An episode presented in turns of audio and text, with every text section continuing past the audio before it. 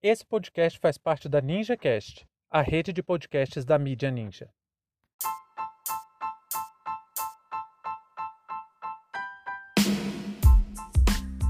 É formada a Assembleia Constituinte no Chile. Sejam bem-vindos e bem-vindas ao seu plantão informativo com análise e opiniões a partir de uma perspectiva histórica. Eu sou Arnaldo de Castro, em conjunto com Brenda Salzman, e hoje é dia 17 de maio de 2021. Para você ter acesso ao nosso conteúdo completo, visite historioralpodcast.com.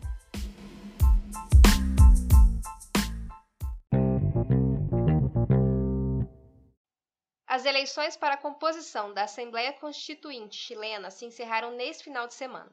Depois de intensas manifestações populares e protestos contra Sebastião Pinheira, o governo fez um plebiscito para determinar se o país deveria alterar a sua Carta Magna.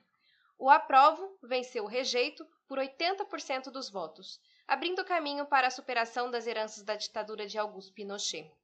Depois de adiada a eleição para a Assembleia Constituinte devido ao avanço da Covid-19, enfim foi decidida a composição das e dos legisladores que irão produzir a nova Carta Magna do país.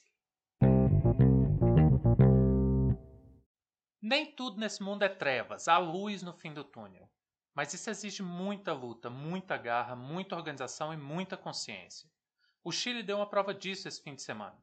Mas antes de falar precisamente sobre isso, o História Oral Podcast gostaria de parabenizar uma grande amiga e companheira de luta. Alguém que está no front, construindo e buscando uma sociedade mais justa, e faz isso com muita generosidade, com muita alteridade e muito amor. Parabéns, Lenice Lenza. Feliz aniversário. Você é uma das pessoas que mais apoiou esse projeto e pode ter certeza que o Hope nunca vai se esquecer de todas as contribuições que você nos traz. Além de, lógico, ser uma grande inspiração para a gente. Acho que não há presente melhor de aniversário do que saber que ainda há esperança.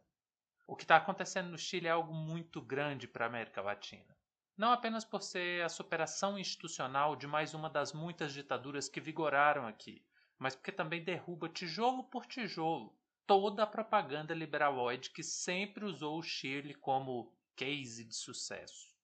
O Chile é de fato um país com economia bastante forte, diversificada, tem um PIB bastante alto e sua produção está muito ligada à indústria. Para vocês terem ideia, o agronegócio chileno é responsável por não mais que 10% das exportações, a indústria é um componente importantíssimo para o PIB.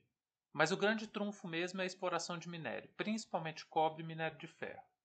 Na década de 70, Salvador Allende foi assassinado em 11 de setembro de 1973 e Augusto Pinochet, o grande traidor, tomou o poder.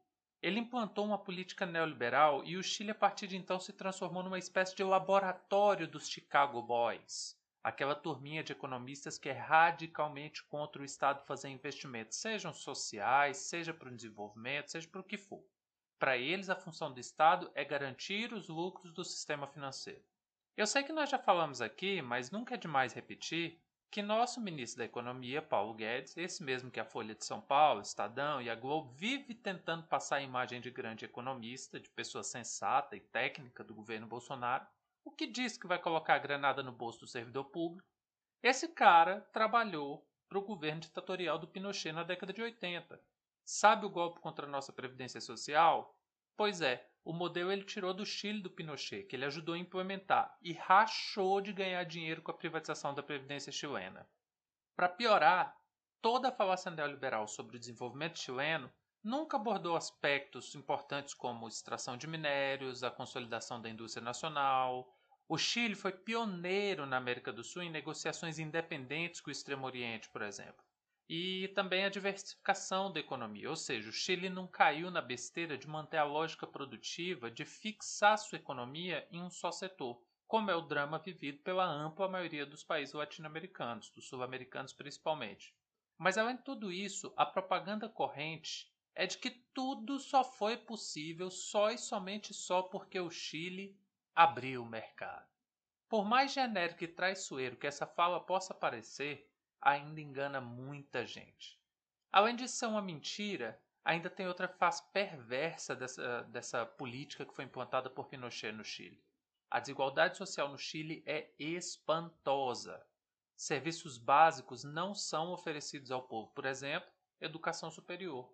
Inclusive, muita gente está espantado com essa onda de rebelião que começou em 2019 e chegou a seu ápice agora com essa nova Constituição, mas essa é uma luta bem antiga.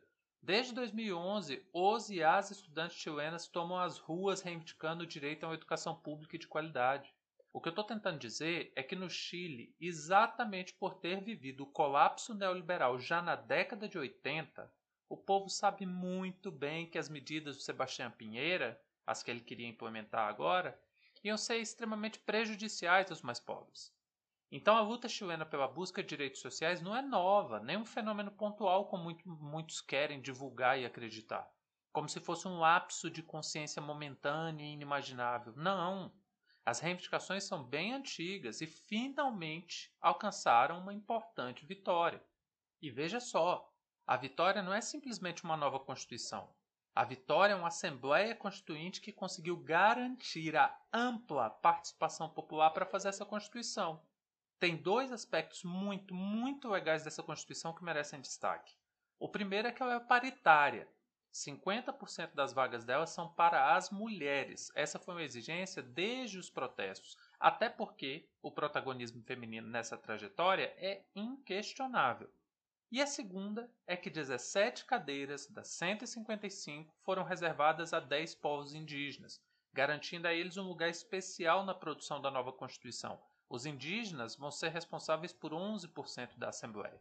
E para fechar com chave de ouro, para acalentar os corações, para mostrar que esse mundo ainda tem jeito, que o meteoro ainda não precisa vir, os aliados de Sebastião Pinheira, o Bolsonaro de lá, bom, Mentira, gente, ele não é bem o Bolsonaro de lá. Ele não chega a ser o Bolsonaro, não. Ele faz tudo que o Bolsonaro faz, mas ainda tenta passar aquela imagem de gente decente. Ele tá mais para um FHC, Temer, Maurício Macri. Essa turminha João Dória, os bolsominions de sapatênis, pullover e suéter. O importante é que a galerinha do Pinheira não conseguiu atingir nem um terço da Assembleia. Essa era a projeção mínima que eles estavam definindo. Aí ele ainda fez uma declaração depois da derrota retumbante, dizendo o seguinte: abre aspas.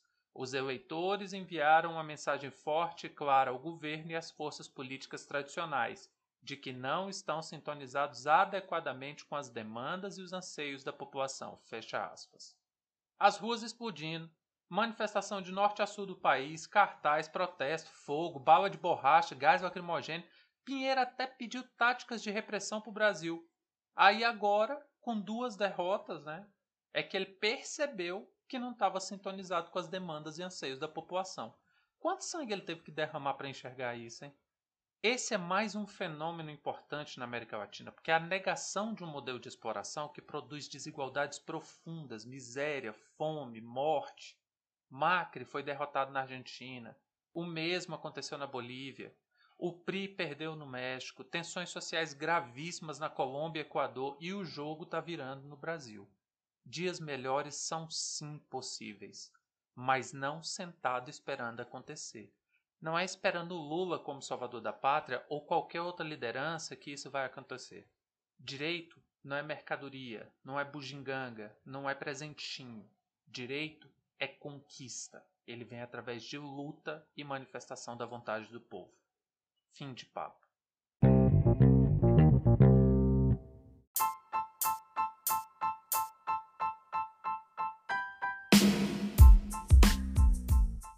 Entre tantos fatos que nos cercam e com a velocidade de informações a que estamos submetidos, essa foi nossa escolha para o destaque de hoje.